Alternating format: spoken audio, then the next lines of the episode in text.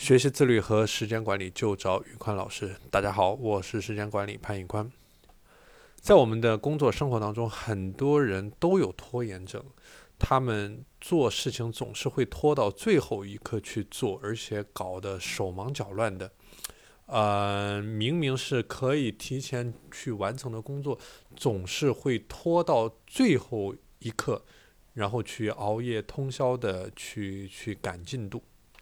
所以说，拖延症的患者通常都是遇到困难、矛盾的时候，他们都会去逃避，因为不够自信，觉得自己处理不好这些问题。那我们就来具体看一下这些拖延症的患者具体有哪些表现。第一，只想不做。拖延症患者很多时候都停留在一个幻想的阶段，他们对什么事情都有着雄心壮志，甚至他们会构思一个很好的开头，但永远只是停留在想这个层面上，而没有实际的行动。第二，拖延症的患者通常都很胆小，他们瞻前顾后，他们总是小心翼翼的。就是怕工作当中哪个环节出了问题，所以说会显得有点畏首畏尾，所以说导致了工作效率的低下，形成了一个恶性的循环。第三，懒惰，我相信这个是很多拖延症的一个共同的问题，就是懒惰。之所以拖延，就是就是懒，就是颓废，就是懈怠，就不想去做，所以说他会拖延。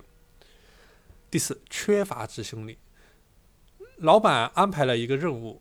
比如说一一个具体的工作一个报告，但他不愿意去执行，所以他会一拖再拖，最后实在拖不了了，然后在截止日期前草草呃草草应付了事。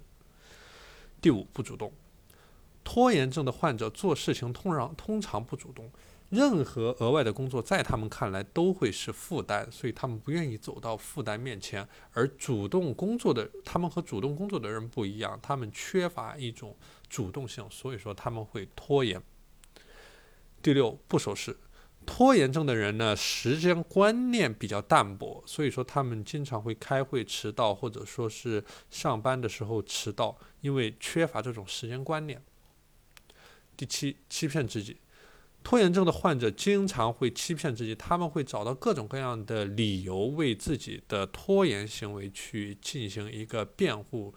但是，比如说我明天再来做，把这件事情能做得最好，或者说后天是做这件事情最好的时间，或者说大后天是这件事情的截止时期，我的效率会更高。